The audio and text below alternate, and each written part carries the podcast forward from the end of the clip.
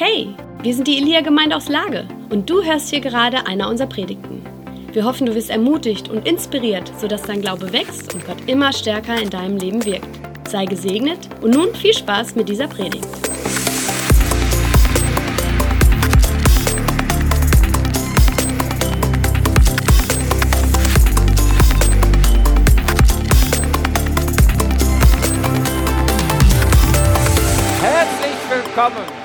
Ach, wie ich euch liebe.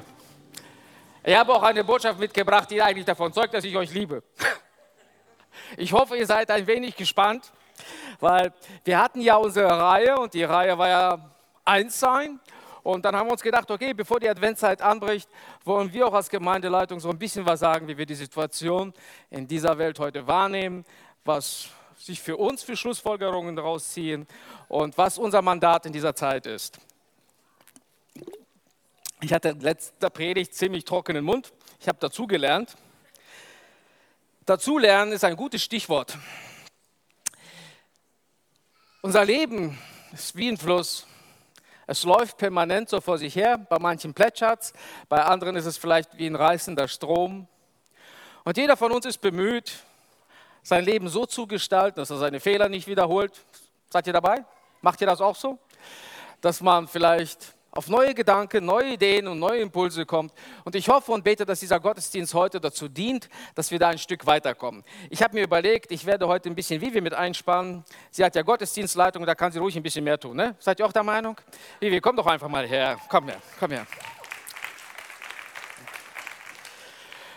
Machst du dir Gedanken über dein Leben? Ja, auf jeden Fall. Ich glaube, wäre schlimm, wenn ich mir keine Gedanken machen würde, Oh, oder? absolut. Ich habe hier was für dich. Okay. Ich habe es für dich und für mich. Ne? Also, soll so ein bisschen unser Leben illustrieren. Es gibt es in Baumärkten, ein Meter lang. Es gibt es, glaube ich, auch bei Ikea, oder? Meins geht bis hier. Ja. Ich habe mir Folgendes überlegt. Wir versuchen mal unser gegenseitiges Leben, also ich meins, du deins, ein bisschen zu illustrieren. Ja? Und zwar gucken wir jetzt mal so hin. Wie viele Frühlinge haben wir denn schon erlebt oder wie oft bin ich um die Erde gekreist? Alter Schwede. Das reißt mal Ach so, schön ab. Okay. Mhm. Ja. Wie? Das bisschen. Nee, nee, du nimmst das andere. Ach so, ah. Das hast du schon gelebt, das kannst du Das ich jetzt gelebt. wegtun. Ah, das kann ich wegtun. Alles klar. Gut. Das hat sich erledigt. Okay. So, da haben wir ja was, ne? Immerhin noch ein bisschen länger wie meins. Also pass mal auf, die durchschnittliche Lebenserwartung einer Frau, Bisschen ich länger, wünsche ne? dir 120 Jahre, davon mal ab, aber die liegt bei 83 Jahren, habe ich mir nachgeguckt. Also ich würde dir empfehlen, dass du bei 83 Jahren nochmal so einen Schnitt machst. Okay. Ist das jetzt prophetisch? Nein, ich wünsche dir von ganzem Herzen das Doppelte. Was denkst du, wie alt Männer werden? Ich weiß, die Lebenserwartung von Männern ist ein bisschen geringer als bei Ein Frauen. bisschen ist gut, ey. Ja. Wir haben fünf Jahre weniger. Oh, fünf Jahre. So, 78.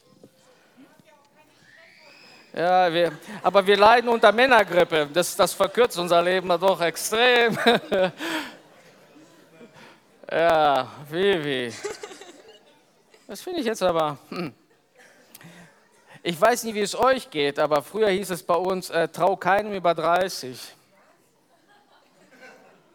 Wir sind da noch, sind wir noch nicht. Du bist da noch nicht? wie schön. Äh, ich habe ein paar Fragen, okay? Okay. Also, das, was du jetzt in der Hand hältst, da machst du ja bestimmt Gedanken zu, ne? Ja, auf jeden Fall. Wünschst du dir ein großes Leben? Ja, also ich, ich glaube, jeder wünscht sich ein großes Leben, oder? Also ich glaube, also von, von, meiner, von meiner Sicht glaube ich sogar, dass, dass Gott das auf mein Leben gelegt hat, dass ich ein großes Leben haben darf. Also das ist so irgendwo so auch das, was mir geschenkt wurde. Cool. Was wäre denn für dich ein großes Leben? Ich glaube, ganz lange habe ich gedacht, dass ein großes Leben bedeutet einfach so, dass man viel Einfluss hat oder dass ähm, viele Leute das gut finden, was man macht oder vielleicht auch, dass viele Leute das sehen, was man macht. Und äh, das macht aber ziemlich Druck, oder? so. Und vor ein paar Jahren war es so, dass ich eine ziemlich krasse Begegnung mit Gott hatte. Jemand darüber wissen will, könnt ihr mich vielleicht später darauf ansprechen. Und da war das so, dass ich ein Bild gesehen habe von, von einem Fußabdruck, den ich im Boden hinterlassen habe. Und in diesem Fußabdruck sind, sind Pflanzen gewachsen. Und es war, war so krass für mich, dass ich gedacht habe, boah, ich möchte, dass mein Leben einen Fußabdruck auf dieser Erde hinterlässt und dass die nächste Generation darin weitergehen kann.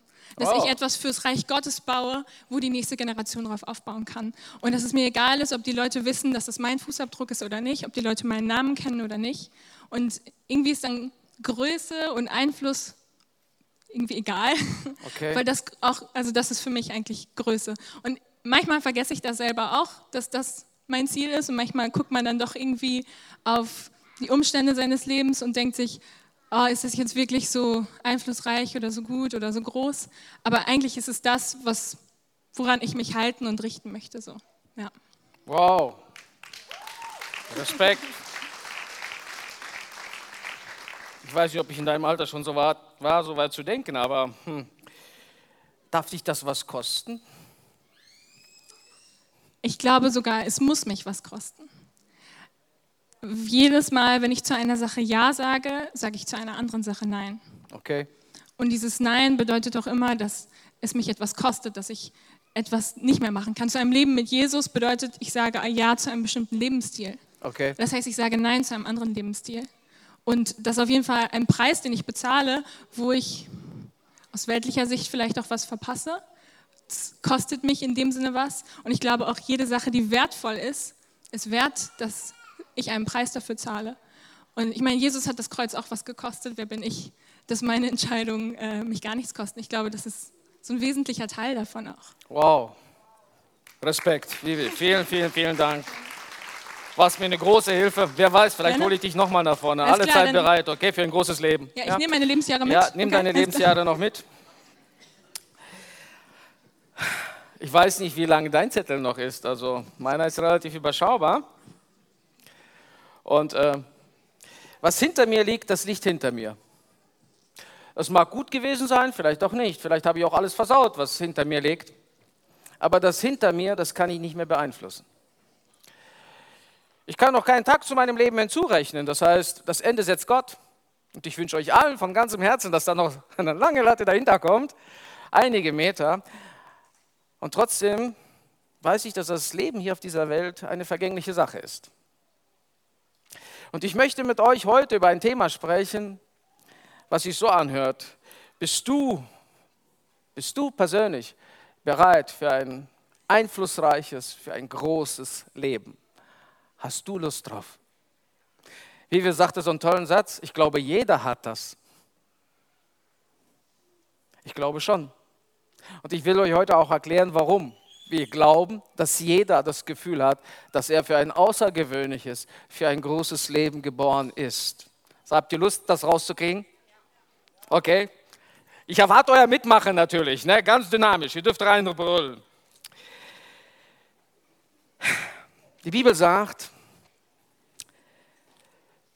Matthäus 16, Vers 25, denn wer sein Leben erhalten will, der wird es verlieren. Wer aber sein Leben verliert um meinetwillen, der wird es finden. Was hilft es den Menschen, wenn er die ganze Welt gewöhne und nehme doch Schaden an seiner Seele? Ein Bibelfest, den wir, glaube ich, alle kennen, oder? Ist nichts Neues. Denn wer sein Leben erhalten will, ich rede davon. Wie kann das aussehen? Ich möchte es genießen. Versteht ihr, was ich meine? Jemand, der mich kennt, Freunde, die mich kennen, wissen, Heinrich genießt gern das Leben. Ja, und er lässt es auch mit Freunden. Ich lasse es schon gerne zu, dass wir das Leben genießen. Ja. Auch in der Familie, egal wo ich bin. Weil das Leben zu genießen ist eine Gabe Gottes. Könnt ihr in Sprüche nachlesen. Das Leben zu genießen und sich daran zu freuen, ist eine Gabe Gottes. Und wenn sie uns verloren geht, geht uns das Allerwichtigste verloren, nämlich unser eigener Antrieb. Alles scheint sinnlos zu sein. Alles scheint irgendwie profan zu sein und nicht von großem Wert. Aber die Bibel sagt, wer sein Leben erhalten will, der wird es verlieren. Und wer es verliert, um meinetwillen, der wird es wiederfinden. Vielleicht sollten wir heute neu über das Leben nachdenken und über das, was es lebenswert macht und was jegliche Energie absaugt. Und ich weiß, was es bedeutet, wenn keine Kraft mehr ist, aufzustehen, für diese paar Jahre. Ich rede nicht von vorne als jemand, der davon gelesen hat, sondern ich weiß, dass es manchmal schwer ist, sich aus dem Bett zu schälen, wenn man keine Hoffnung hat. Das Leben ist wie ein Samen. Es muss in die Erde. Ich mache das mal hier. Es muss in die Erde und es muss sterben, damit etwas Neues hervorgeht. Denn wenn ich es erhalten will, dann wird es mich aussaugen. Ich werde das Gefühl haben, ich bin nie genug. Und das, was vor mir liegt, ist immer größer als ich. Ich schaffe es nicht, das Leben einzufangen, das Leben und volle Genüge zu bekommen.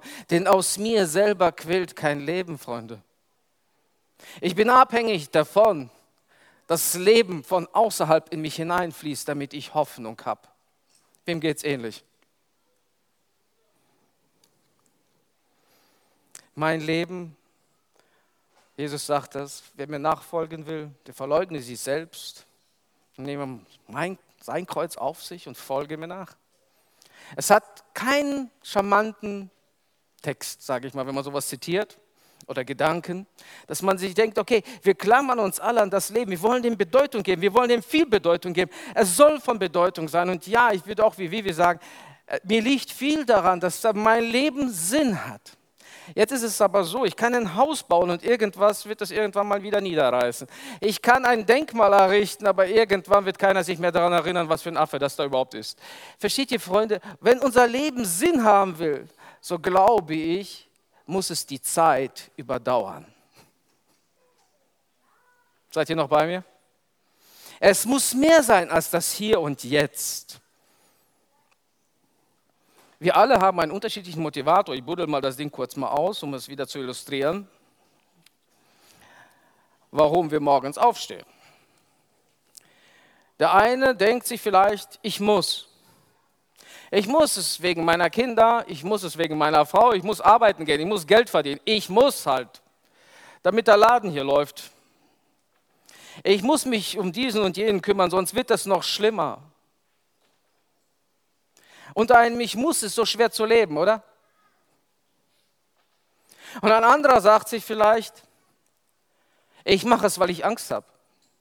Ich glaube, dazu gehören die allermeisten Menschen in unserer heutigen Zeit. Wie anfällig wir für Furcht und für Angst sind, zeigt unsere Gesellschaft heute. Wir haben Angst. Was wird morgen?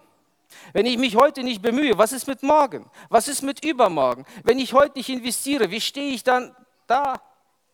Wenn ich nicht mich um meine Rente kümmere, wer sagt mir, wie die letzten paar Jährchen dann sind? Bin ich überhaupt noch in der Lage, mir mein Brot zu kaufen? Angst zum Ratgeber, Angst dazu zu nehmen, zu sagen, Angst soll mein Leben bestimmen, ist die schlimmste Form von Sklaverei. Es saugt dich aus, es gibt dir nichts. Und all das, was du dir aufgebaut hast, wo du glaubst, das ist jetzt stabil, das steht, das hält, das tut es nicht. Ähnlich wie die Jünger sagten, schaut mal, was für ein Gebäude, wow. Und Jesus kündigt die Zerstörung des Tempels an in weniger Zeit. Es hat keinen Bestand.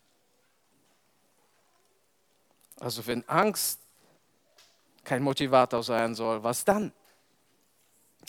Bei vielen Jugendlichen ist Chillen angesagt. Kennt ihr das noch? Ihr Eltern, wisst ihr, was Chillen ist? Ruhen. Manche verfrommen das Ganze ein bisschen und sagen, ruhen im Herrn. Ich verstehe darunter, du bist tot.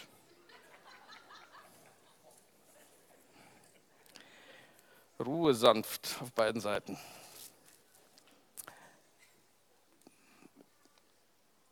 Es klingt manchmal super fromm, aber die Bibel hat dazu auch eine Meinung. In Sprüche 6, Vers 10 heißt es, nur ein kurzes Nickerchen, sagst du. Nur einen Moment die Augen zumachen und die Hände in den Schoß legen. Und während du das tust, kommt die Armut zu dir wie ein Landstreicher und die Not überfällt dich wie ein Einbrecher. Ich fand die Übersetzung einfach genial. Ich lese es nochmal, okay? Nur ein kurzes Nickerchen sagst du, nur einen Moment die Augen zumachen und die Hände in den Schoß legen. Und während du das tust, kommt die Armut zu dir wie ein Landstreicher und die Not überfällt dich wie ein Einbrecher. Das sind Weisheitssprüche. Was bedeutet das für mein Leben? Die letzten zwei Jahre haben massiv an uns gearbeitet. Und ich glaube nicht, dass es viele Menschen gibt, die sagen können, das hat mir nichts getan.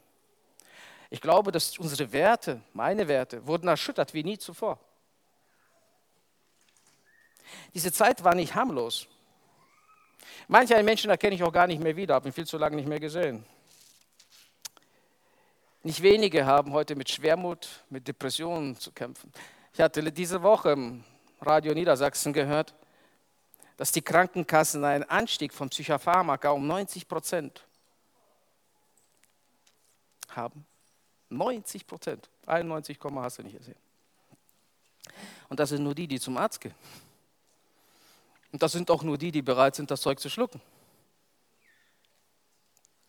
Es ist enorm. Psychiatrien sind voll. Menschen wissen nicht ein noch aus. Das ist die Zeit heute, in der wir leben. Es kamen in mir Dinge hoch, die ich nie für möglich gehalten habe. Ich wurde wütend auf manche Dinge, fand manches ungerecht und hatte mit manch einem Gedanken zu kämpfen, der ganz mit Sicherheit nicht vom Himmel kam. Ich weiß nicht, wie es euch geht. Es kamen Dinge in uns hoch, die vielleicht so ein bisschen nach Fleisch gerochen haben. Wiederum wurden aber Dinge auch möglich, und das muss man ja auch positiv sagen, die ich zu meiner Zeit, wo ich noch in der Industrie gearbeitet habe, nicht für möglich gehalten habe. Ihr Väter könnt auf einmal zu Hause Homeoffice machen. Wow, das war damals bei uns streng verboten. Viele sind ausgewandert, weil sie so gerne Homeschooling machen wollten. Durften sie nicht. Jetzt müsst ihr es. Verrückt, ne? Auf einmal wurden Dinge möglich, die vorher unvorstellbar waren. Und jetzt komme ich dazu, wie ich die Zeit bewerte. Ich bin tief davon überzeugt, dass wir alle zusammen hier, mich eingeschlossen, einen riesengroßen Test schreiben. Wisst ihr, was ein Test ist? Also wie, wie wüsste es noch? Wird doch Lehrer, ja genau. Wir schreiben alle zusammen einen großen Test. Ich weiß nicht, wie es euch geht. Also ich kann mich an meine Schulzeit erinnern, wenn ein Test angekündigt wurde. Was haben wir alle gemacht? Bitte lauter. Gestöhnt haben wir. Nee, schon wieder. Das war gefühlt ja gestern erst. Ich finde das auch übrigens immer so toll im Homeoffice, ne? wenn die Eltern dann zu ihren Kindern sagen, was hältst du davon, in einer halben Stunde mit deinen Hausaufgaben zu beginnen? Ich finde diesen Satz schon so toll. Was hältst du davon? Ach, du fragst mich, was ich davon halte. Was halte ich davon? Gibt es hier irgendein Kind, das gerne Hausaufgaben macht? Ihr habt eine Belohnung. Komm her, komm her, komm her. Kommt ihr, ihr beiden. Ihr kriegt eine Belohnung. Weil das ist die Kultur des Himmels.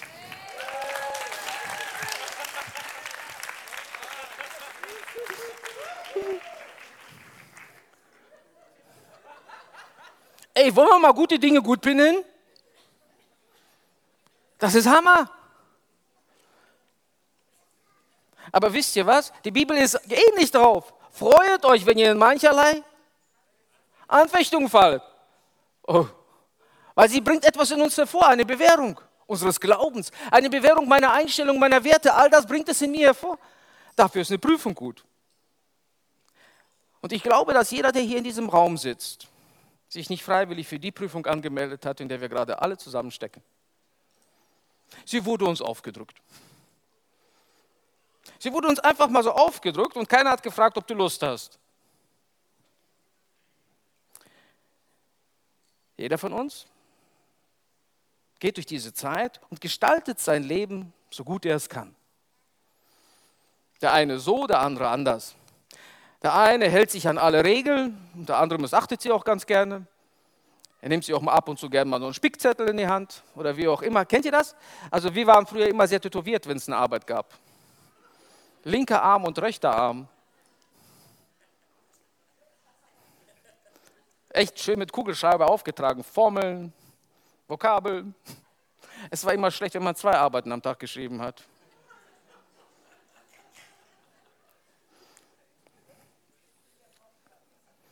Und dann geht's los. Kaum ist der Test auf dem Tisch, da schreien wir alle, das ist ungerecht. Das hatten wir gar nicht, auch wenn du die ganze Zeit im Unterricht gepennt hast. Wir haben nie was mit zu tun gehabt. Sag mal, wie kannst du das von uns verlangen? Das ist ungerecht. Und dann haben wir bei jemand vielleicht abgeschrieben, der es vermeintlich besser wusste. Vielleicht haben wir auch gar nicht gewusst, dass es auch eine ganz arme Leuchte ist und uns später über das Ergebnis gewundert. Und wisst ihr was? Diese Zeit, in der ich stecke, dann nützt es nichts abzuschreiben. Weil du steckst in einer anderen Situation wie ich. Du hast einen anderen Verantwortungshorizont, wie ich ihn habe. Und jetzt ist es gefragt, dass du eigenständig mal das rauspackst, was du gelernt hast was du verstanden, was du begriffen hast. Und ob die Prozesse, von denen du geglaubt hast, jo, ich bin alles schön durchgegangen, ob sie jetzt stabil halten oder nicht. Du hast gedacht, du liebst alle Menschen? Und? Wie sieht's aus? Du hast gedacht, ja, ich habe sehr viel Gnade für mich und andere. Ja, was ist damit? Was lieferst du gerade so die Tage ab? Ich bin für euch alle da.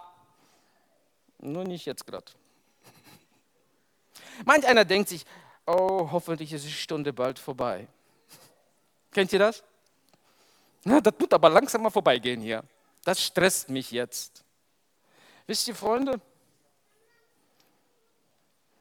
ich weiß, dass wir in der Leitung zusammensaßen und nach Eindrücken vom Herrn fragten. Da hatte ich die Zahl dreieinhalb Jahre. Das hat mich geschockt. Man hoffte immer einen Monat. Man hoffte, dass es schnell vorbeigeht. Und ich weiß, dass die Zeiten, die vor uns liegen, nicht immer gut sind. Sie sind oft sehr herausfordernd. Aber ist es möglich, in herausfordernden Zeiten ein übergroßes Leben zu leben, Freunde? Ich behaupte gerade dann. Gerade dann. Manch einer hat vielleicht resigniert und sagt sich, dann falle ich halt eben durch diese blöde Prüfung. Nein, Freund, dafür ist diese Prüfung nicht gedacht. Sie ist dazu gedacht, das Gute in dir hervorzuheben, zu sieben. Sie ist dazu gedacht, dass das von dir abfällt, was nicht gut ist, auf dass das Gute, das Kostbare, das Schöne, das Edle hervorkommen darf. Nicht wenige Menschen haben mit Identitätskrisen in diesen Tagen zu kämpfen. Ein enormer Druck, ein Werteverlust, den so manch ein Mensch zu beklagen hat. Eine innere Unruhe, die nicht wenige Menschen von uns antreibt. Und wisst ihr was, Freunde? Das will ich ernst nehmen. Und ich glaube, das müssten wir auch untereinander ernst nehmen. Und warum das so ist, Dazu komme ich noch. Ich möchte aber eins betonen, dass Hass oder Ablehnung eines Andersdenkenden nicht unser Mandat sind. Das sind Früchte der Hölle, nicht des Himmels. Richten und verurteilen ist ebenfalls nicht unser Mandat.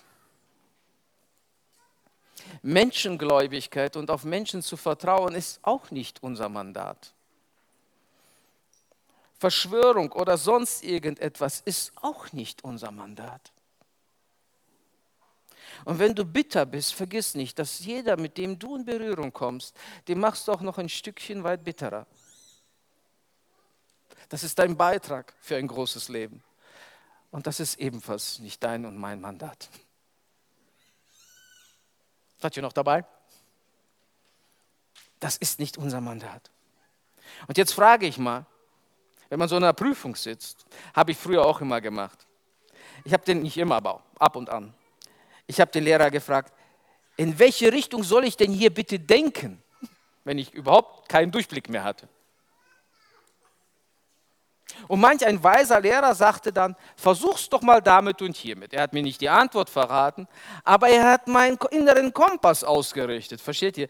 Dass ich von einem Pfeifton im Kopf einen Ton hatte. Ich wusste, okay, aha. Gibt es so etwas, was glaubt ihr, in einer Zeit, wo man eine Prüfung schreibt? Ich erinnere euch an die Macht und Kraft des Heiligen Geistes. Er wird euch an, an alles erinnern. Hey, ist die Petze neben mir? Versteht ihr, was ich meine? Er erinnert mich an das, was ich gelernt habe. Hey, Heinrich. Hm, ja. Aber dazu muss ich wissen, dass es überhaupt gibt. Ich muss ihn in mein Leben mit einbeziehen, denn er hat Weisheit, die mir fehlt. Für die Schwierigkeiten, die gerade da vor der Tür stehen. Für Dinge, die ich gerade abgefragt werde und die versuchen, mein Leben zu zerknüllen, aber nie groß zu machen.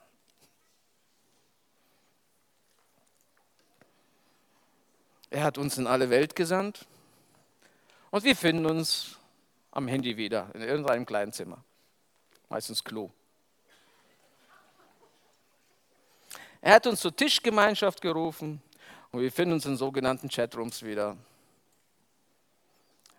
Er fordert auf, uns unser Leben niederzulegen und wir versuchen zu retten, was zu retten geht.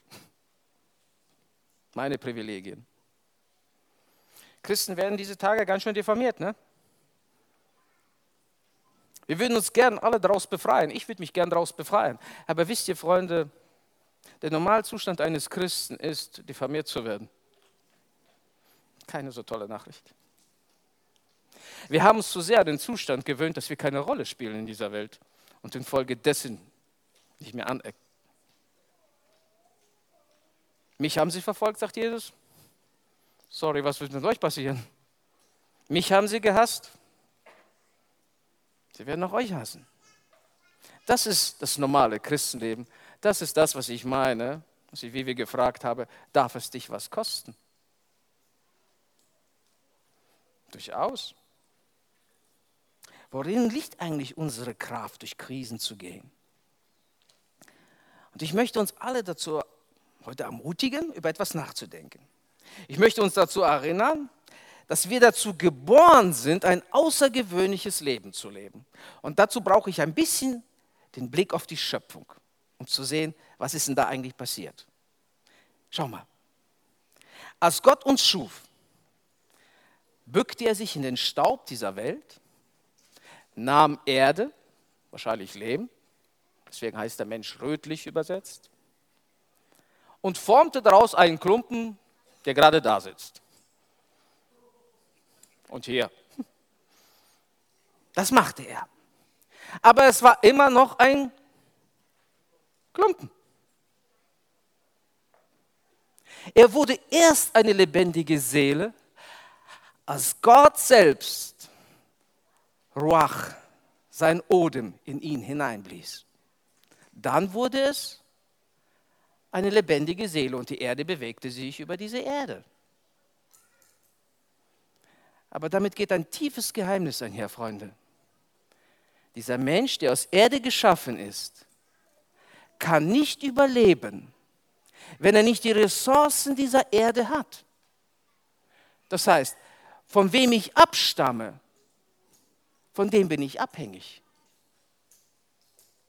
Wir sind abhängig davon, dass die Erde Saat hervorbringt, von der wir essen können, auch wenn es ein Steak ist. Wir sind davon abhängig, dass wir essen, was die Erde hervorbringt. Davon ist mein Körper abhängig. Und jawohl, was für ein Geheimnis. Unser Körper steht auf Verwesliches. Seid ihr noch da? Unser Körper steht auf Verwesliches. Wir jagen ständig den Dingen nach, die keinen Bestand haben. Und wir brauchen es immer und immer wieder. Wir sind abhängig von dieser Erde. Aber unser Ich bin, was uns zu einer lebendigen Seele gemacht hat, kommt vom Schöpfer. Er hat seinen Odem in dich hineingepustet. Und was glaubst du, von wem deine Seele abhängig ist? Sie ist von einem jeglichen Wort abhängig, was Gott absendet in deine Richtung, in dein Herz. Sie ist nicht vom Verweslichen abhängig, denn das macht die Seele kaputt.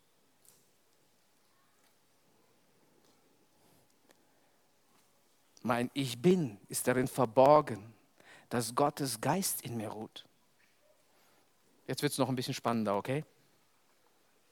Es ist die Flamme Gottes, die darüber bestimmt, wie dein Leben ist. Jetzt wird manch einer fragen, wo ist diese Flamme? Es ist das, was dein Antrieb ist. Es ist das, was deine Leidenschaft ist. Sie ist dir gegeben, als du noch ein Kind warst. Als du noch keinen Schritt auf dieser Welt gemacht hattest, hat Gott sein Odem und ein Stückchen von sich selbst in dich hineingepustet. Und wisst ihr was, Freunde? Was ich heute mache, habe ich schon als Kind gemacht. Damals nur als Kind. Ehrlich, ich habe andere Kinder angepredigt. Im Laufe der Jahre kamen einige Dinge hinzu, die nicht gut waren. Es waren Menschen in meiner Mitte, die mir diesen, diesen Eifer, dieses Feuer, diese Leidenschaft abgesprochen haben und ich ihnen geglaubt habe. Und aus dieser Flamme wurde ein Docht. Und vielleicht empfindest du es heute ähnlich, dass deine Lebensenergie nicht mehr wie ein Docht ist. Und dann versucht man über die Fleischebene sein Sein zu füllen. Freunde, das funktioniert nicht.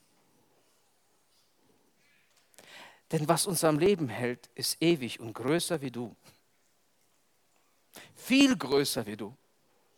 Denn um ein übernatürliches Leben zu führen, braucht es mehr wie dich. Es braucht Ruach, den Atem Gottes in deinem Herzen. Es braucht diese Leidenschaft, die aufsteht, wenn andere sitzen bleiben. Es braucht diese Hingabe, die etwas tut, wo andere nur den Kopf schütteln. Und weißt du was? Wir sind unterschiedlich, wir können nicht voneinander abschreiben. Dein Mandat ist nicht mein Mandat und mein Mandat ist nicht dein Mandat. Ich will uns dabei an etwas erinnern. Könnt ihr euch noch erinnern, als Daniel damals die tolle Idee hatte, der hatte so ein Glas genommen, wer weiß das noch? Und hat da Geld reingetan.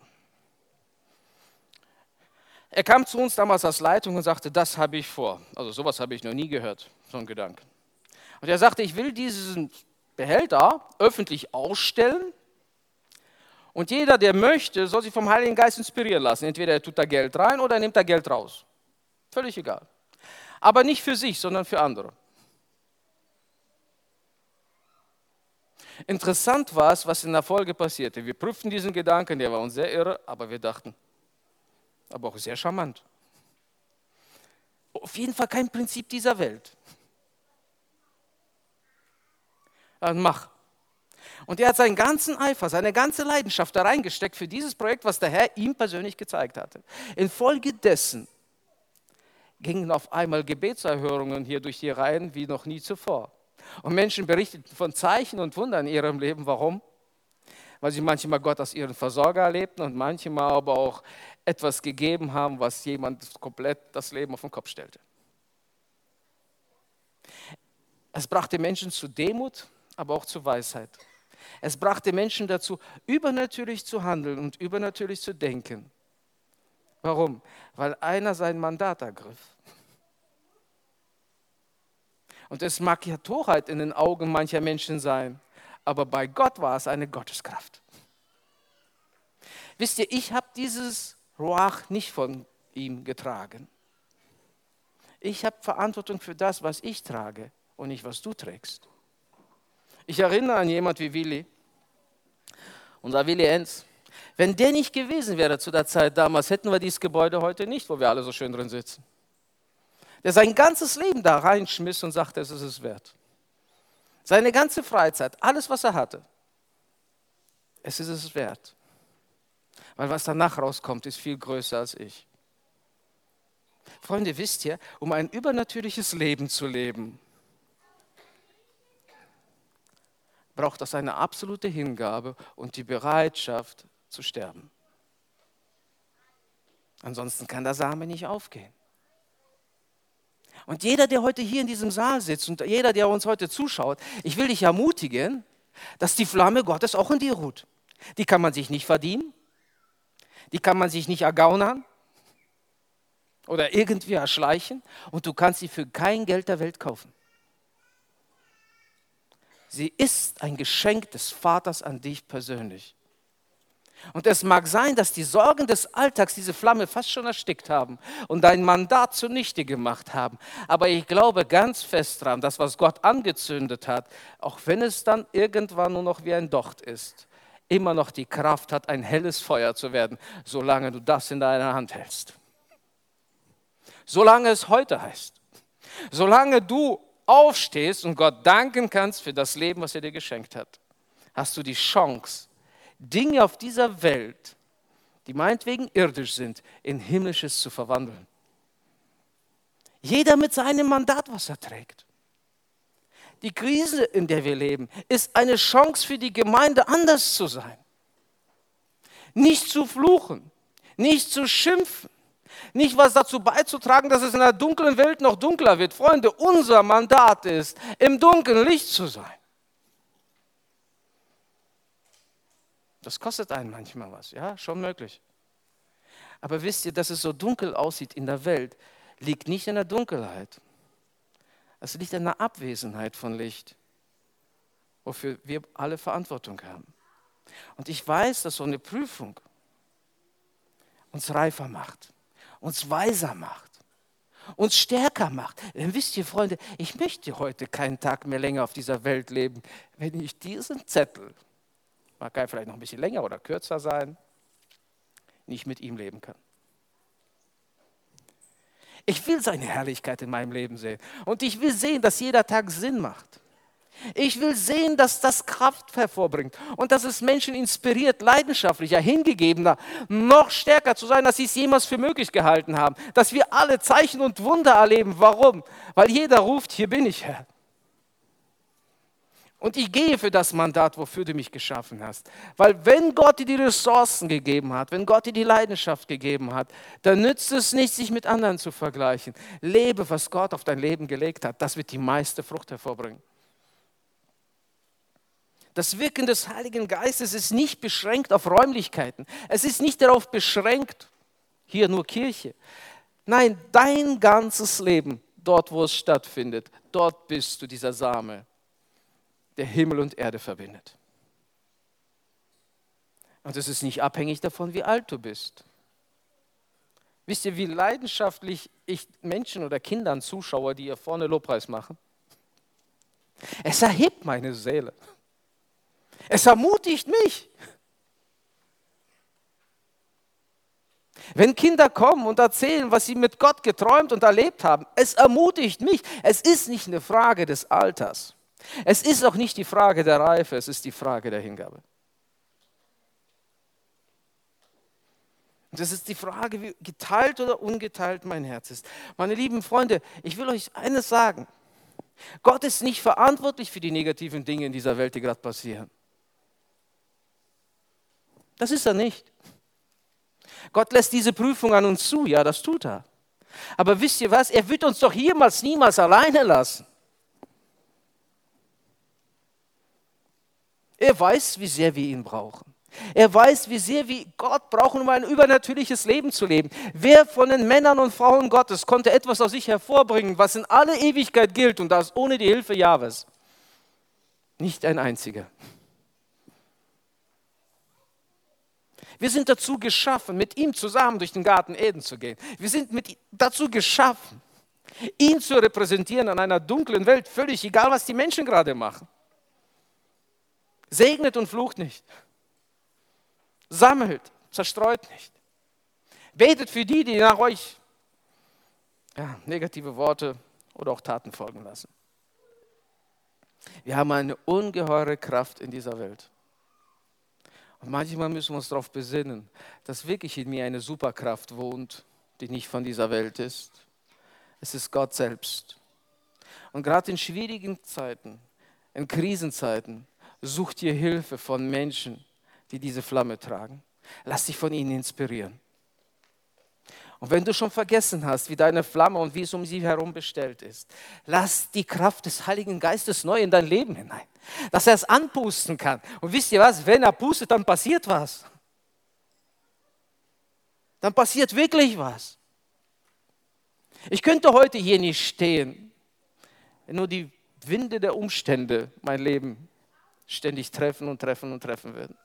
Ich brauche ihn mehr als alles andere. Meine lieben Freunde, egal ob du jetzt heute Kind bist oder ein Erwachsener, wir brauchen ihn für ein übernatürliches Leben. Und ich weiß, dass der Wunsch nach etwas Größerem wie du in einem jeden Einzelnen von uns verankert ist. Wir können es vielleicht manchmal nicht gut benennen. Aber wisst ihr was? Der, der in dir wohnt, der will, dass diese Flamme leuchtet. Und er wird dich daran erinnern. Er wird mit dir zusammen daran arbeiten. Meine lieben Eltern, wenn ihr merkt, dass eure Kinder eine Flamme tragen, die nie von dieser Welt ist, auch wenn ihr nicht glauben könnt, dass sie so groß sein könnte, begießt sie, kümmert euch darum, dass der Atem Gottes ungehindert dieses Kind treffen kann. Macht es nicht klein, macht es nicht kaputt. Mehrt ihren Glauben. Glaubt daran, dass derjenige, der eure Kinder vorbereitet, dass er es gut mit ihnen meint, auch wenn es Herausforderungen mit sich bringt. Nicht Angst ist unser Motivator, sondern der Himmel. Ermutigt euch untereinander in dieser Zeit, wo gerade an Ermutigung fehlt. Stärkt euch untereinander, wo es an Stärke fehlt. Betet füreinander, kämpft füreinander. Ruft hervor das Gute, was Gott in euch hineingelegt hat. Ruf es beim anderen hervor. Und bitte Gott, dass er es bei dir tut. Ob durch Mitmenschen oder selbst. Mein letzter Bibelvers aus Matthäus 11, Vers 28. Kommt alle her zu mir, die euch abmüht und unter eurer Last leidet. Ich werde euch Ruhe geben. Vertraut euch meiner Leitung an und lernt von mir. Denn ich gehe behutsam mit euch um und siehe auf niemand herab. Wenn ihr das tut, werdet ihr Ruhe finden für euer Leben.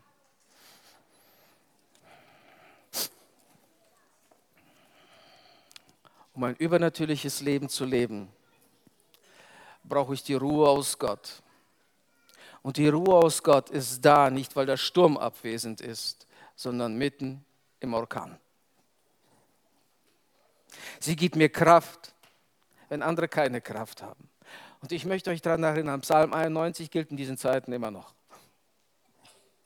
Ob 10.000 fallen zu deiner Rechten, so ist er dennoch bei dir. Weil Gott dich für dieses außergewöhnliche Leben geschaffen hat. Lass dich nicht von Lügen verblenden, lass dich nicht von irgendwelchen Dingen verblenden, die dich von dem abhalten, wofür du geschaffen bist. Auch wenn es Jahre dauert, bleib dran. Hab Glauben. Halte deinen Blick zu dem gewandt, der deinen inneren Kompass abbildet, der dich führen und leiten wird, egal was passiert. Denn ich wünsche mir nichts mehr, als dass jeder, der hier in diesem Saal ist, ein außergewöhnliches Leben hat. Weil es mich ermutigt, euch dabei zu beobachten, wie ihr über euch hinauswächst Ihr dürft viel größer werden als ich oder sonst jemand. Bitte, macht das. Habt den Mut, habt den Mut, ein Leben zu leben, was jenseits der Beschränkungen ist. Weil Gott ist immer noch in Kontrolle. Gott ist in Kontrolle und er hat keinen Moment die Kontrolle verloren. Auch wenn es dir vielleicht manchmal so vorkommt. Das Allerentscheidende ist, er sieht dich und er sieht mich und Tim hatte letzten Donnerstag echt eine fantastische Idee. Er hat so ein olles Lied rausgekramt, was uns allen zu Herzen ging. Und ich würde gern das Lied mit euch zusammen singen, damit es uns allen zusammen Mut macht für ein außergewöhnliches Leben im Hier und Jetzt. Gott segne euch. Amen. Wir hoffen, du hast diese Predigt genossen und bist jetzt neu motiviert. Wenn du mehr über uns erfahren möchtest und Hunger nach mehr hast, dann komm doch einfach bei uns vorbei und erlebe es live. Ich hoffe, wir sehen uns. Mehr Infos über uns findest du unter elia-lippe.de.